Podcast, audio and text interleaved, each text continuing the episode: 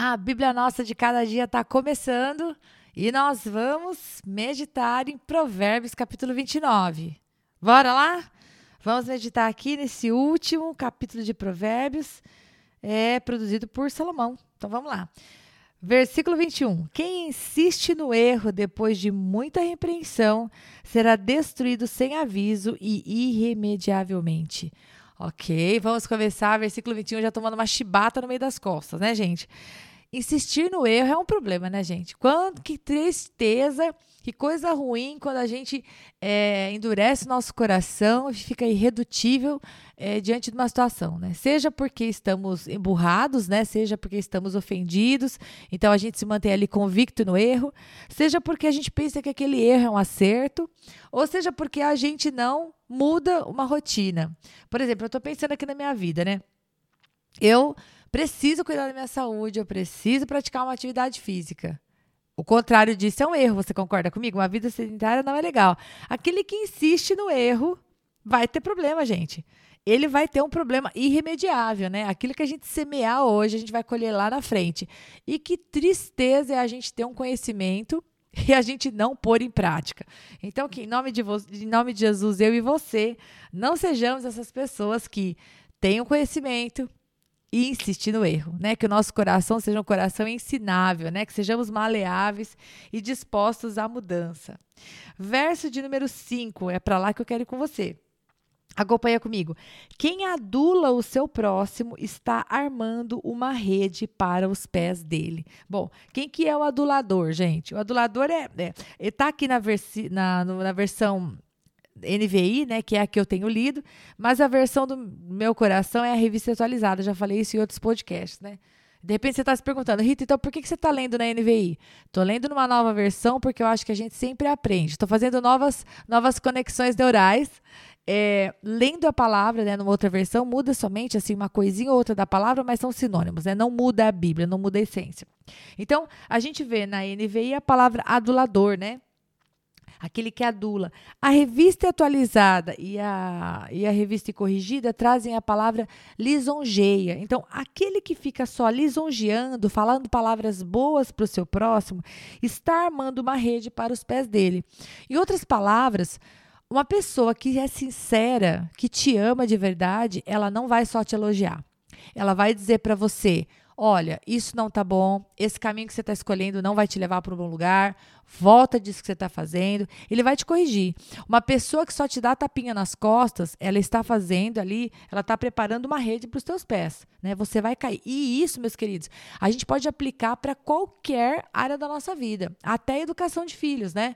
Ah, nós, como pais, nós somos responsáveis por falar para os nossos filhos: olha, isso não é legal, olha, a consequência disso é aquilo, olha, este caminho, este caminho que você está escolhendo pode te levar para essa e para essa consequência. Nós somos os responsáveis para falar para os nossos filhos é, não somente elogios, mas também palavras corretivas, né? Mostrar para eles uh, aquilo que está logo à frente. Eles não vão enxergar, nós temos uh, um pouco mais de vivência, podemos ajudá-los. Então, aquela pessoa que nós amamos, né? Nós devemos semear na vida dela elogios, mas também precisamos semear na vida dela palavras de correção. Isso vai ser bênção para ela e também bênção para nós. Verso 8.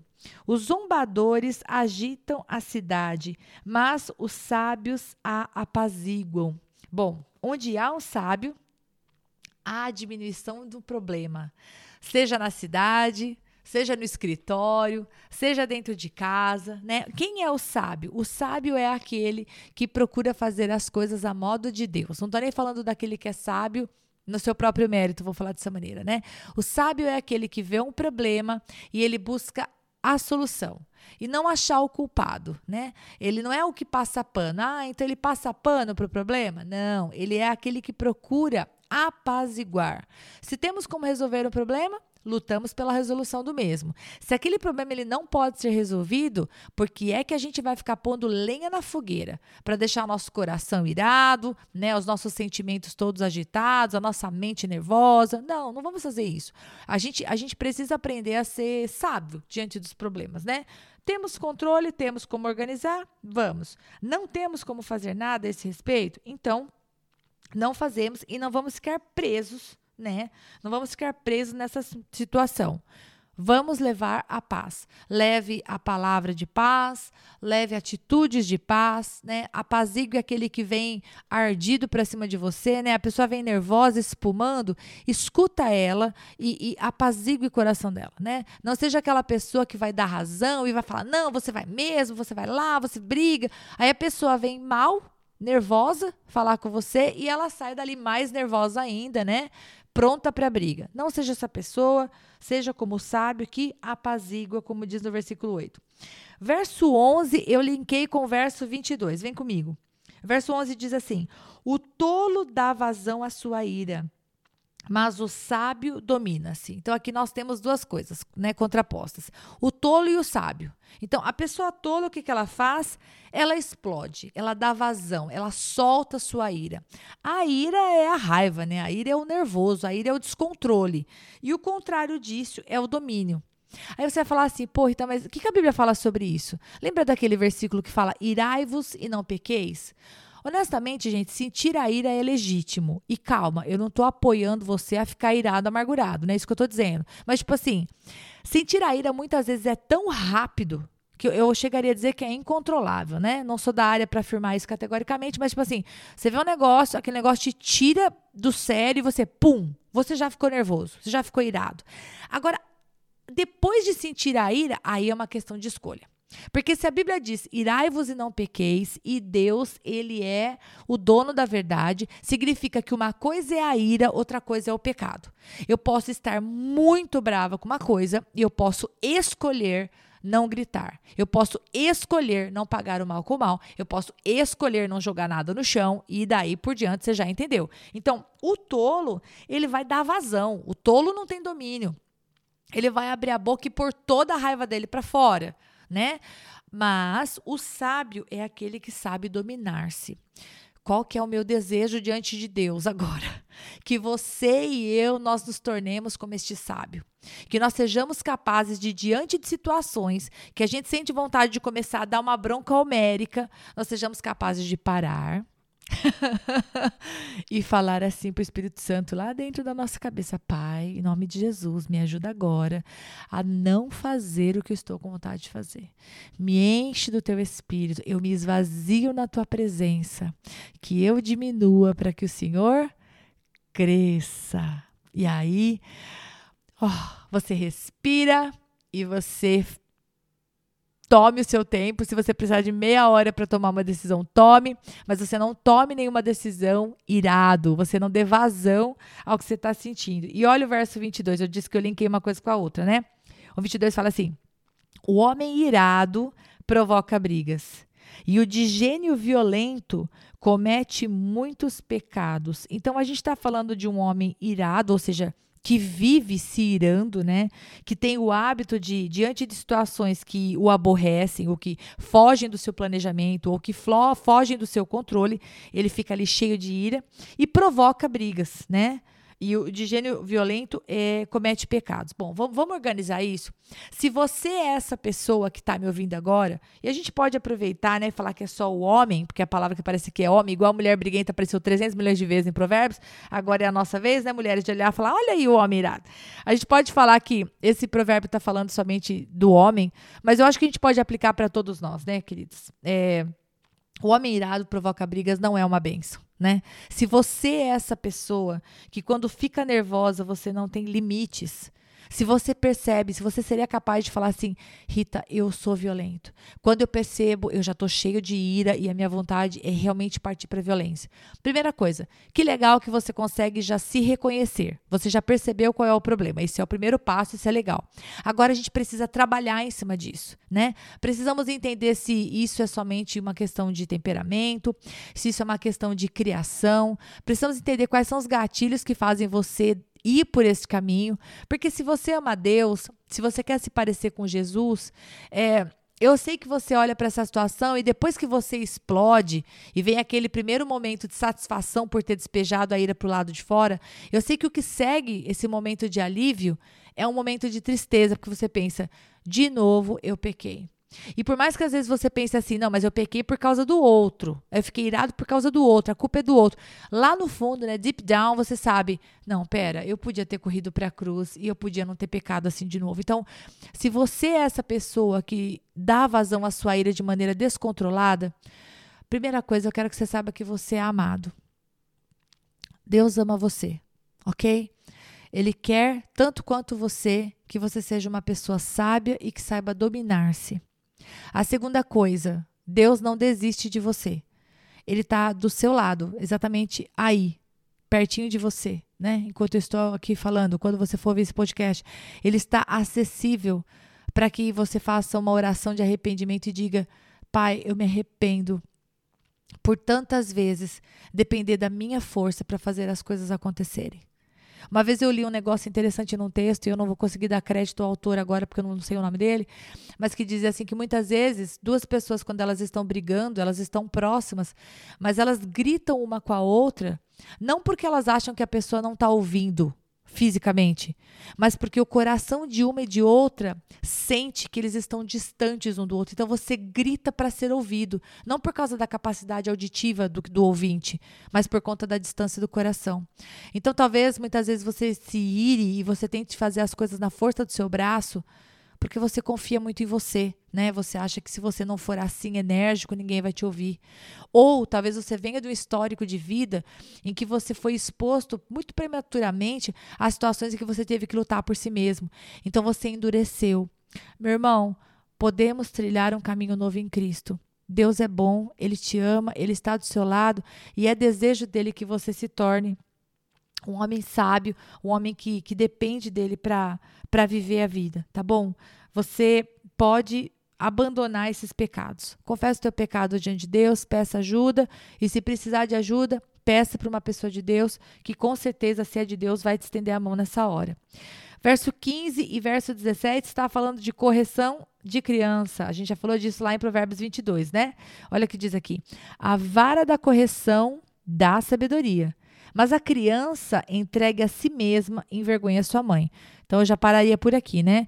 Quem educa as crianças são os adultos. Não podemos deixar a criança entregue a si mesma, né? Existem valores sociais, existem valores morais e existem valores do reino que precisam ser transmitidos para o coração das crianças, né? Então, é nossa responsabilidade como adultos não deixar a criança entregue a si mesma. Ela vai ser problema, né? O versículo 15 diz que vai ser vergonha da sua mãe.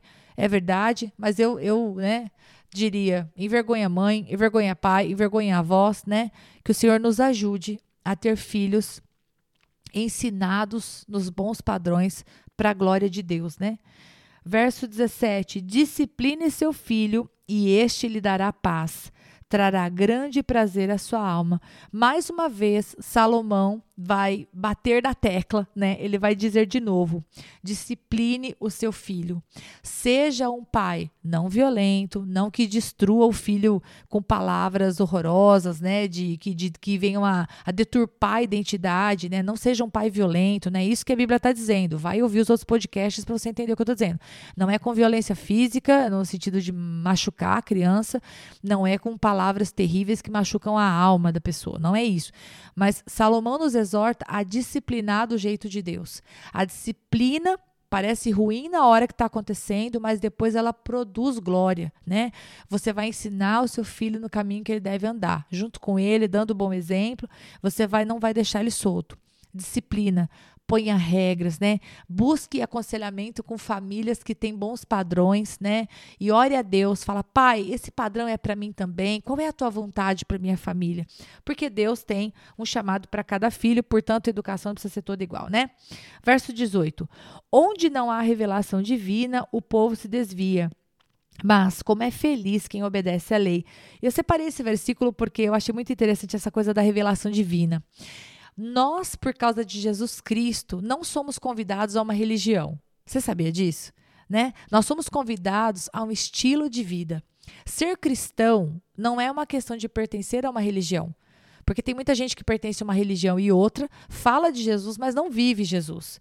E Jesus Cristo, conforme a gente vai ler na palavra, a gente percebe que Jesus ele é um estilo de vida. A gente segue a Cristo todos os dias. Isso é ser cristão, né? A gente é, é como é, nós temos que ser um reflexo do nosso mestre. Nós somos perfeitos, vamos errar muitas vezes, mas a gente está nessa luta. E esse versículo fala sobre a revelação divina. E eu quero falar para você algo que o Senhor tem ministrado ao meu coração. Nós temos que conhecer a palavra de Deus. Né? Esse é o propósito do podcast: ajudar você a entender o que você está lendo. Mas não somente conhecer a palavra de Deus. Nós precisamos conhecer o Deus da palavra. E eu tenho vivido um tempo em que eu tenho sido estimulado pelos pastores da igreja que eu frequento aqui em Dubai a realmente buscar a presença do Senhor, buscar intimidade com Deus, buscar orar mas não só falar com Deus, buscar ouvir Deus, buscar sentir no meu espírito aquilo que o Senhor quer que eu faça, né? Ouvir a voz do Espírito Santo. Então, nós precisamos desta revelação divina. Se você muitas vezes é, se sente perdido, diz aqui, né? Aquele que não tem revelação se desvia. Que você possa buscar a leitura da palavra de Deus, se você está correto de estar aqui nesse podcast, estrelinha para você, mas que você possa orar, falar com o Pai todos os dias e Ainda que seja, né, se for no seu quarto, num tempo separado, se for enquanto você cozinha, dirigindo o carro, tomando um banho, deitado na hora de dormir, deitado na hora que você acorda, em qualquer momento, fale com Deus, mas também procure escutar ao Senhor. Fala, Pai, o Senhor quer me dizer alguma coisa antes de eu sair desse momento de oração? O Senhor quer me dizer algo? O Senhor quer me mostrar algo? E Deus vai falar com você, se você quer ouvi-lo. Talvez não seja uma voz audível, como algumas pessoas já tiveram o privilégio de ouvir, mas talvez o Senhor fale através do espírito dele no seu espírito, e ele venha trazer pensamentos na sua mente, ele venha trazer convicções na sua mente, ele venha trazer decisões na sua mente. É assim que Deus fala. Não é nada fora do, do comum, né? Não, não necessariamente vai tremer o lugar como tremeu a cadeia, né? Em que os filhos dele estavam presos como diz o livro de Atos. Verso 20. Você já viu alguém que se precipita no falar? Há mais esperança para o insensato do que para ele. E aqui Salomão regaça, né, gente? A gente vem em Provérbios vendo que Salomão fala um monte de coisas ruins a respeito daquele que é insensato. E aí tá chegando aqui no fim, né? Ele diz: então, sabe a pessoa que não controla a própria boca? Então, ela é pior do que insensato. Ou seja, isso deixa para nós uma tarefa de casa. Todos os dias, da hora que a gente acorda até a hora que a gente vai dormir, a gente precisa pedir para o Senhor colocar guardas na nossa boca. A gente precisa viajar, vigiar, viajar não, né? Vigiar as nossas palavras. Vou liberar uma palavra sobre isso sobre você. Que em nome de Jesus a gente cuide das nossas palavras, a gente não fale aquilo que não deve, porque aquele que fala o que não deve é pior do que o insensato. Tem mais esperança o insensato, né? Que coisa dura. Verso 23, o penúltimo versículo, diz: O orgulho do homem o humilha mas o de espírito humilde obtém honra. Deixa eu falar um negócio para você. A gente já falou aqui em outro podcast que humildade não é ser o coitadinho, né? Humildade não é se rebaixar. Humildade é pensar de si como Deus quer que você pense, é você se colocar no lugar correto, nem para cima, nem para baixo, né? Então, o humilde, ele obtém honra. E isso é interessante porque às vezes a gente acha que se nós formos humildes, humilde o suficiente, por exemplo, olha só, eu estou numa reunião, a pessoa falou uma coisa que eu não entendi patavinas. Eu, eu tenho dois caminhos, né? Assim, dois caminhos simples. Ou eu finjo que eu entendi, né? Sou, sou ótima, só balanço a cabeça e faço de conta que estou entendendo. Ou eu ergo a minha mãe e falo: me desculpa, eu não entendi o que você quis dizer em relação a isso e isso. Você tem que ser humilde para poder publicamente dizer que você não entendeu o negócio. Ainda mais hoje em dia que a gente precisa parecer que é perfeito, precisa parecer que é excelente, precisa parecer que entende tudo. Você erguer a mão e dizer: desculpa, eu não entendi o que você disse. Você pode ser um pouco mais claro? Você precisa ser humilde para poder se rebaixar, entre aspas, né? É, ao ponto de dizer não sei, me ensina. Agora, a Bíblia diz que quando você é humilde, você vai ter honra. Você chegar para uma pessoa e dizer assim: Olha, me perdoa, eu falei tal coisa para você e eu fui rude. Me perdoa, eu amo você, eu não quero mais falar dessa maneira com você. Quando você faz isso, você está sendo humilde. Você está se humilhando na frente da pessoa para dizer: desculpa, eu errei, vou tentar não fazer de novo. A Bíblia diz que isso traz honra sobre você e que é diferente do orgulhoso. O orgulhoso é aquele que não volta atrás. E o humilde Gente, humilde agrada a Deus, né? Que Deus nos ajude a sermos humildes. Humilde para pedir perdão, humilde para falar, olha, desculpa, eu falei com eu falei com muita convicção tal coisa e eu estava enganado. A verdade é que é melhor assim, assim assado. Realmente a gente passa a olhar para aquela pessoa não como alguém que errou, tipo, nossa, olha lá, falou uma coisa e teve que voltar atrás. Não. Quando a pessoa é humilde, cara, as pessoas olham e pensam: "Uau, que legal. Essa pessoa é livre o suficiente para poder dizer: desculpa, errei, vou recomeçar. Isso é lindo, ok? E por último, para terminar, verso 25: quem teme o homem cai em armadilhas, mas quem confia no Senhor está seguro. Por que, que eu separei esse versículo, gente? Porque que coisa triste que é quando você vive para agradar os outros. Temer o homem é quando você sujeita né, o seu sentimento, sujeita o seu bem-estar à, à, aprovação da outra pessoa. Você teme ela, você quer agradar ela. É diferente, é, é, é, tipo o temor do Senhor. Você busca agradar o Senhor porque você o ama. Temer o homem significa você ficar sujeito à vontade dele. E isso é muito triste. A Bíblia chama isso de cair em armadilhas. Ó, se você seja por um motivo ou por outro, muitas vezes se vê fazendo coisas que você não quer, porque você quer agradar as pessoas, porque você sente a necessidade de ser amado, que em nome de Jesus, o Senhor abra os seus ouvidos agora nesse, durante o momento desse dessa leitura aqui e que você entenda que você só precisa temer o Senhor. Você não vai ser grosseiro com as pessoas, você não vai ser rude, mas você vai confiar que ao ser autêntico, né, Deus vai cuidar de você. E quem tiver que te amar, vai te amar. Portanto, quando você estiver numa roda e todo mundo falar, ai, eu gosto muito de verde, o outro, ai, eu gosto de verde, eu gosto de verde, e você pense, poxa vida, Deus, eu prefiro rosa. Você pode dizer, gente, super respeito o verde de vocês, mas eu honestamente prefiro rosa. Não se sinta, é, não sinta necessidade de dizer que você gosta de verde só porque todo mundo gosta de verde, né? Tenha a sua personalidade tenha o seu ponto de vista. E se você vai fazer isso com amor, com respeito, é, com Deus na sua vida, você não vai ofender ninguém, você está só dando a sua opinião, né? E isso vai atrair sobre você, honestamente, até mesmo a admiração das pessoas, né? Que coisa ruim quando as pessoas é, vivem para agradar, né? Vivem para agradar o outro no sentido de da subserviência, né? porque a Bíblia fala, né, que nós devemos cuidar do próximo, né, que nós devemos nos preocupar com o próximo. O cuidar do com o próximo tem que ser no sentido do, do bem-estar, da vida dele, mas não da gente submeter a nossa vida, as nossas escolhas para agradar o outro, é, ao invés de agradar a Deus. Em primeiro lugar, a gente agrada o Senhor, ok? Deus abençoe muito você e até a próxima, se Deus quiser.